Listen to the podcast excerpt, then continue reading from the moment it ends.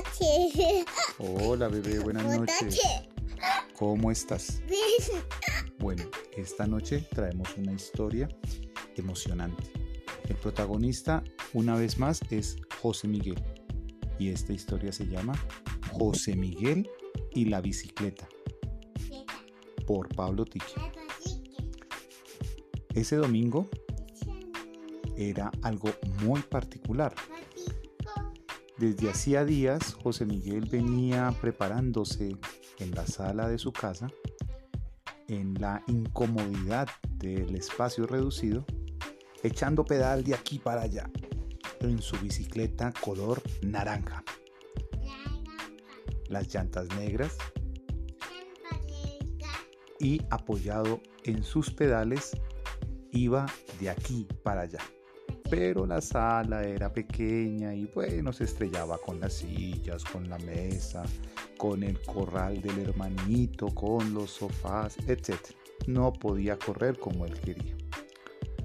Entonces el papá y la mamá le dijeron que ese domingo iban a ir de paseo y que iban a llevar la bicicleta. La bicicleta color naranja. Él mismo se encargó de supervisar que la bicicleta fuera subida al carro. Se subió a la silla, la silla que tenía para él especial para poder ir atrás cómodo. Se colocó el cinturón de seguridad. Esperó a que toda la familia ya estuviera en el carro y comenzaron ese viaje maravilloso.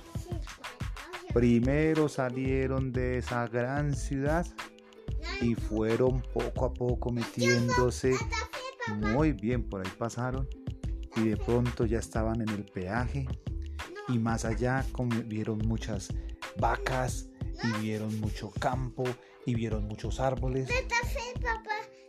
Sí sí sí y pasaron también por ahí y de un momento a otro después de un rato se escuchó que José Miguel roncaba en la parte de atrás del carro. Se quedó dormido pero bueno, no importa, porque cuando abrió los ojos ya habían llegado al lugar de su destino. Jumbo, papá. No era Jumbo, era un pueblo muy bonito. No, Jumbo, papá. Bueno, pasaron por ahí. Era un pueblo. Sí, Jumbo, pero papá. sí, ellos pasaron por ahí y llegaron a un pueblo de casas blancas, muy no, bonito, Era Jumbo, papá. que se llamaba Guatavita. ¿Cómo se llamaba el pueblo? Guadita. Eso, ese pueblo era muy bonito.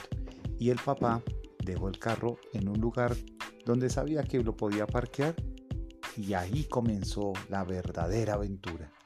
Y entonces se montó José Miguel en la bicicleta de color naranja y se metió por la plaza, después subió a la torre del reloj, pasó por la iglesia, pasó por el lugar de las artesanías, subió a la zona de los restaurantes, pasó por las casitas, llegó a la parte más alta donde se lograba ver la gran laguna de Guatavita. Y allá viendo ese cielo hermoso y esas montañas tuvo una de las mejores visiones de su vida porque sabía que si sabía pedalear a donde quisiera llegar llegaría.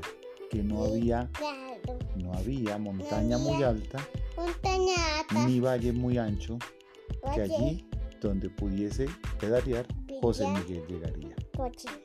Fin.